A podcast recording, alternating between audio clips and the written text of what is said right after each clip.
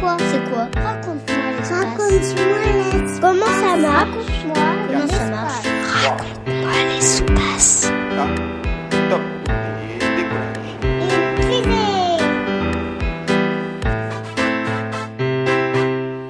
Je m'appelle Isra et j'ai 10 ans et demi. Comment les, les scientifiques ou les personnes peuvent euh, découvrir des planètes euh, Comment euh, ils peuvent les voir? Parce que je sais qu'il y a des machines très, très adaptées pour ça, mais c'est quand même à des milliards et des millions de kilomètres. Bonjour Isra, je m'appelle Pascal, je travaille au CNES et je m'occupe de la mission spatiale Ariel. Ça c'est une mission, un satellite qui va étudier les exoplanètes et même leur atmosphère. Alors déjà, une exoplanète, c'est quoi? Eh bien c'est une planète qui se trouve hors du système solaire. C'est une planète qui tourne autour d'une étoile, une des étoiles que tu peux voir quand tu regardes le ciel, la nuit par exemple. Et tout ça, c'est vrai, c'est vraiment très très loin. Et c'est bien plus loin que notre système solaire.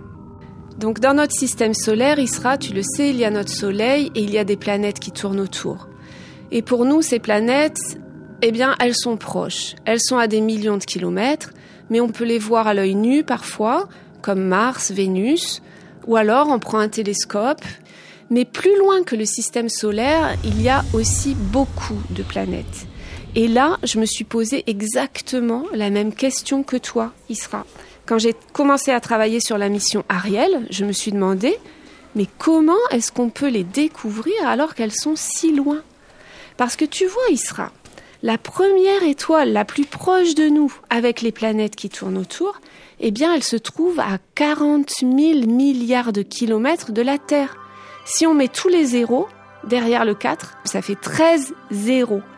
Et ça, c'est la plus proche de nous, à 4 années-lumière. Et nous, on va aller encore plus loin, découvrir des planètes, d'étoiles encore plus lointaines que ça. Raconte-moi l'espace. Bon alors, comment on fait pour les découvrir, ces exoplanètes qui sont si loin? Donc bien sûr, on utilise des appareils qui sont hypersensibles, qui sont capables de détecter des quantités de lumière très très très très faibles, parce que ces étoiles, ces planètes, elles sont vraiment très loin, donc la lumière qui nous arrive ici sur Terre, elle est très faible. Mais on a aussi des méthodes, en plus des appareils sensibles. Il y a deux méthodes. La première, assez efficace pour les grosses planètes, s'appelle la coronographie. Donc pour empêcher en gros l'étoile de nous éblouir et de nous cacher ce qui tourne autour d'elle, on va faire un instrument qui la cache, cette étoile. Comme toi, par exemple, quand tu mets ta main pour cacher le soleil qui t'éblouit, tu sais, l'été, et quand tu fais ça, ça te permet de mieux voir autour de toi. Mais nous, on va faire pareil avec un instrument qui va cacher l'étoile, et ça va nous permettre de voir les planètes qui tournent autour d'elle. Mais on utilise aussi une autre méthode qui permet d'observer la planète, mais sans la voir, sans les yeux. Et ça, c'est la méthode du transit, on l'appelle comme ça. Ce qu'on fait, c'est qu'on regarde l'étoile et on va mesurer sa quantité de lumière. Et si à un moment, sa quantité de lumière baisse, et puis qu'ensuite elle remonte, c'est que quelque chose passe devant. Tu vois, c'est comme toi quand tu passes devant un projecteur et que du coup, le temps que tu passes, tu coupes la lumière du projecteur. Et qu'est-ce qui passe devant une étoile?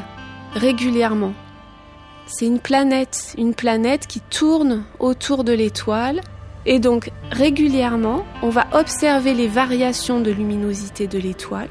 Et quand ça baisse, comme ça, régulièrement, ça veut dire qu'il y a une exoplanète qui tourne autour.